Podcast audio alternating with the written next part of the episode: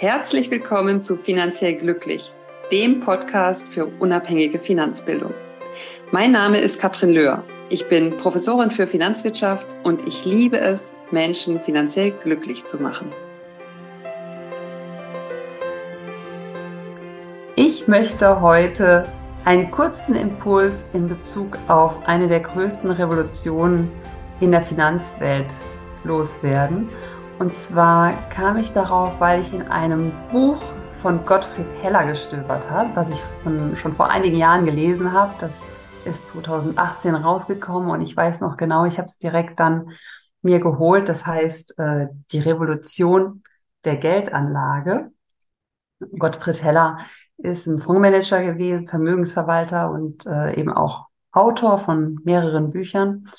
Und ich mag das Buch ganz gerne und da ist ein Kapitel drin, ETFs, die Revolution der Geldanlage. Und jetzt denkt vielleicht der eine oder die andere, ja, ETFs, naja, ist es nicht ein bisschen langweilig oder was ist daran so Besonderes? Und da möchte ich ganz gerne mit einem Zitat von Warren Buffett starten. Und das lautet wie folgt. Für die meisten Großanleger und Privatanleger sind Indexfonds mit minimalen Gebühren der beste Weg, um Aktien zu besitzen. Diejenigen, die diesen Weg einschlagen, können sicher sein, dass ihre Nettoerträge die der meisten Profianleger schlagen. Jetzt ist Warren Buffett ja einer der größten oder einer der erfolgreichsten Investoren überhaupt.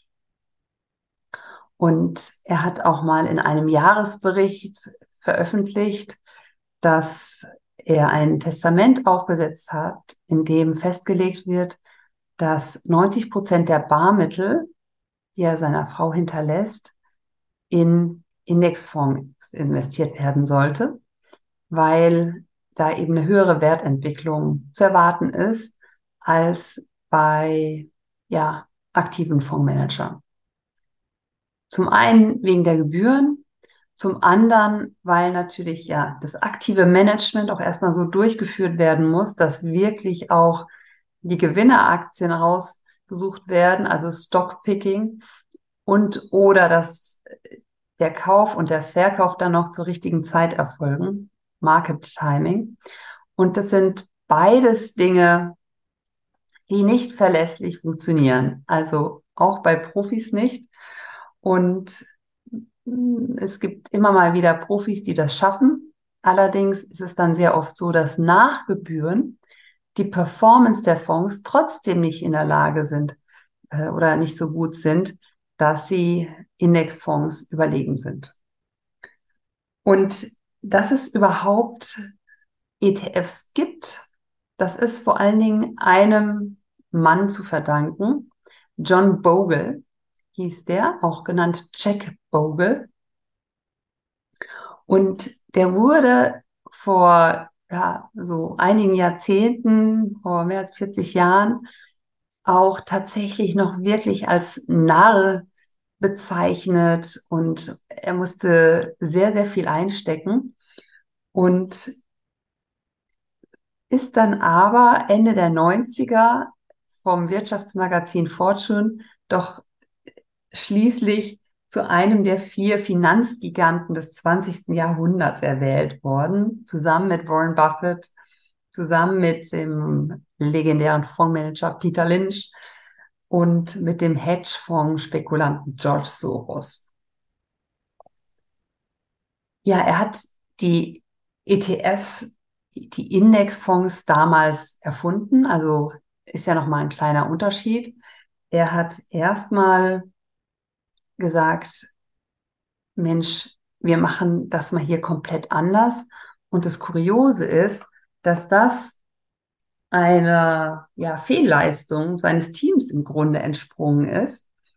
Denn es war so, er war ähm, Chef einer Fondsgesellschaft und Mitte der 70er Jahre haben sich, hat sich sein Team so verspekuliert, dass ähm, die Preise der Fondsanteile in den Keller rauschten und Bogle dann beschloss, nee, wir machen jetzt wirklich eine radikale Wende.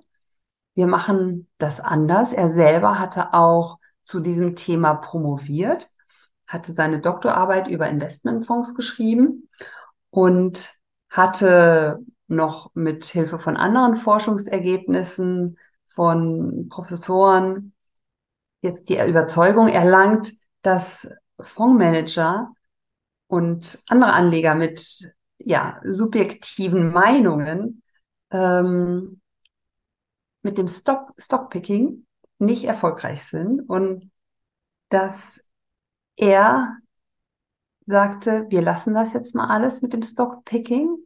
Wir investieren jetzt einfach in einen Index. Das war damals der S&P 500, amerikanische Aktienindex, der auch heute noch äh, ja einer der wichtigsten Indizes ist. Und wir bilden jetzt einfach diesen Index nach. Das war damals noch kein börsengehandelter Fonds, sondern wurde dann ja einmal am Tag im Grunde mit entsprechenden äh, Kursen bestückt und dann konnte man kaufen oder verkaufen direkt äh, bei der Fondsgesellschaft. Und das war im Grunde so der erste Indexfonds der erste passive Fonds. Das war dann 1976, also direkt nach dieser Fehlleistung seines Teams. Und damit haben wir eben die erste passive Strategie gesehen. Und interessanterweise hat er damit eine Idee umgesetzt, die ursprünglich ein Wirtschaftswissenschaftler hatte, nämlich ähm, der Nobelpreisträger Paul Samuelson, der damals ja sehr, sehr berühmt war und der das 1974 gefordert hatte, ja, dass eine Fondsgesellschaft das mal probieren soll und äh, einen kostengünstigen Fonds auflegen soll, der einfach den S&P 500 nachbildet. Und genau das hat eben Bogle getan und hat letztlich ähm, ja damit den Grundstein gelegt für eine der größten Revolutionen in der Finanzwelt. Aus meiner Sicht ist das ein Grund, warum wir mit Fug und Recht behaupten können, wir haben heute ein Paradies für Privatanlegerinnen und Privatanleger. Denn wir können mit verschiedensten empirischen Studien wirklich ja sehen und nachweisen, dass diese Strategie des Stockpickings, also der Wunsch, sozusagen jetzt nur die Gewinner rauszupicken oder des Market Timings, also dann noch zum entsprechend richtigen Zeitpunkt zu kaufen oder zu verkaufen, nicht erfolgreich ist. Und wenn wir jetzt aber nochmal zurückgucken, Bogle rechnete damit, dass er am Anfang 150 Millionen Dollar einsammeln kann, die in den Fonds fließen. Und letztlich war das aber auch wieder so ein Rohrkrepierer, denn er hat gerade mal 11 Millionen Dollar eingesammelt. Also auch da war der Anfang ja eher schwer. Wie gesagt, man hat ihn als nah bezeichnet. Er hatte auf einmal auch äh, nicht mehr nur Freunde, sondern wirklich auch Feinde, die seine Aktivitäten ja ganz und gar nicht gut hießen. Und letztlich ist es natürlich bis heute so, dass die ETFs keine richtige Lobby haben. Denn durch die kostengünstige Struktur ist es ja für die klassischen Finanzdienstleister oftmals nicht interessant, weil sie daran nichts verdienen. So natürlich an Kauf- und Verkaufgebühren, möglicherweise an Depotgebühren. Aber ansonsten ähm, sind ETFs ja traditionell günstig. Das heißt, die Total Expense Ratio, die jährliche Gebühr ist sehr viel niedriger als bei aktiv gemanagten Fonds, was eben auch ein Erfolgsfaktor ist, ja, dass letztlich die Rendite des Marktes nur um wenige Gebühren geschmälert wird. Und ja, da konnte er sehr viel Kritik einstecken, der Bogle. Nur natürlich Samuelson, der ähm, Wirtschaftswissenschaftler, der das ein paar Jahre zuvor gefordert hatte, der war natürlich voll des Lobes. Und ähm, wenn man jetzt sozusagen hier mal in dem äh, Buch weiter schmökert, dann sieht man letztlich, ja, wie sich die, das ETF-Volumen entwickelt hat. Wir haben ganz deutlichen Trend ähm, seit den ja, 2000er Jahren. In Deutschland hat es noch ein bisschen gedauert, ähm, letztlich. Das, äh, da sind wir ja immer so ein bisschen versetzt dran zu den USA. Aber mittlerweile ist natürlich die Idee auch äh, wirklich hier angekommen.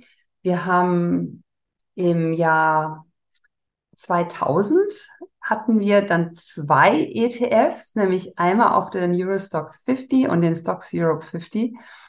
Ähm, die wurden an der deutschen Börse eingeführt. Und das waren auch die ersten ETFs in Europa überhaupt. Und mittlerweile gibt's ja tausende ETFs. Ähm, wir sehen auch, dass die Privatanleger nach und nach und nach immer einen größeren Anteil auch am ETF-Handel ähm, verzeichnen. Aber es sind aus meiner Sicht immer noch nicht genügend da, denn warum sind ETFs so eine Revolution? Wir können praktisch damit gewährleisten, dass eigentlich jeder wirklich an der Börse aktiv sein kann. Ich habe keine großen Mindestsummen. Ich kann mit wenigen Euro im Monat oder im Quartal mal anfangen. Ja, 10 Euro im Monat, 25 Euro im Quartal. Also wirklich mit, mit kleinen Summen. Ich weiß, dass es auch Anbieter gibt, die irgendwie sogar ein Euro als Mindestsumme haben. Irgendwann macht es vielleicht auch keinen Sinn mehr, das noch weiter nach unten auszureizen. Fakt ist jedenfalls, ich brauche keine großen Summen mehr.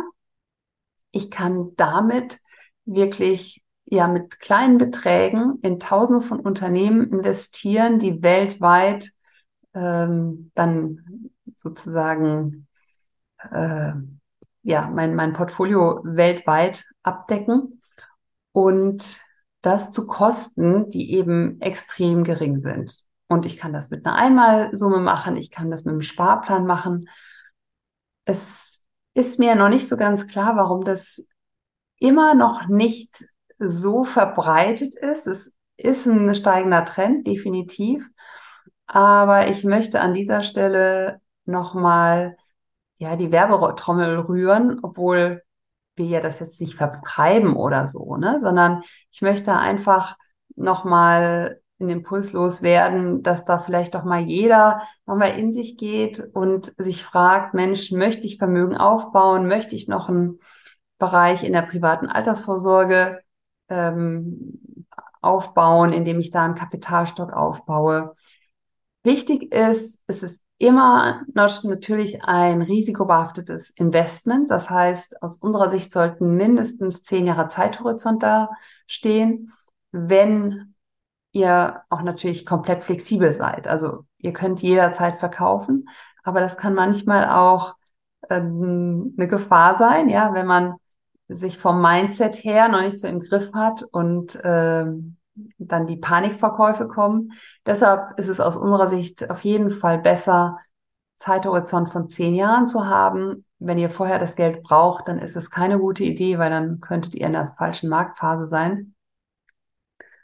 Und ja, da könntet ihr nochmal eurem Portfolio wirklich eine Basis ähm, mitgeben. Dann ist natürlich die Frage, ja, welcher ETF, da gibt's aber auch mittlerweile super Möglichkeiten, wirklich auch mit einem Fonds den weltweiten Markt abzubilden. Es gibt ähm, auch nachhaltige ETFs. Das hat immer auch ja bestimmte Kriterien, wo man sagen kann, Mensch, das ist vielleicht nicht ganz optimal, aber bevor ich gar nichts mache, ist es auf jeden Fall eine Überlegung wert, mal in einen weltweiten äh, Indexfonds ETF zu investieren. Und wenn ihr Kinder habt, ist es natürlich auch sehr spannend, also gerade wenn es kleine Kinder sind, wo diese zehn Jahre Zeithorizont noch da sind. Ähm, aber auch wenn ihr ältere Kinder habt, könntet ihr das ja mit denen zusammen mal anstoßen mit kleinen Beträgen. Da ja, könnt ihr sehr, sehr wertvolle Hinweise liefern, damit das im Grunde direkt in die Überlegungen mit einfließt und direkt, ja, der Vermögensaufbau schon startet. Und meine Bitte ist, schaut euch mal doch diese Revolution der Geldanlage an. Wenn ihr schon investiert seid, guckt doch mal, ob das noch passt oder ob es mittlerweile vielleicht bessere ETFs gibt. Es könnte durchaus sein, je nachdem, wann ihr investiert habt. Und ja, wenn ihr Hilfe braucht, sind wir auch für euch da. Und ansonsten, wer Lust hat, nochmal in dieses Buch äh, zu stöbern, im, das ist äh, Die Revolution der Geldanlage von Gottfried Heller. Ist sehr schön geschrieben, finde ich. Ist jetzt, wie gesagt, schon ein paar Jahre alt. Ich weiß jetzt nicht, ob es eine neuere Auflage gibt. Aber ähm, ja, macht Spaß, da, da äh, sich das nochmal so zur Gemüte zu führen. Und damit wünsche ich euch alles Gute und sage bis bald. Ciao.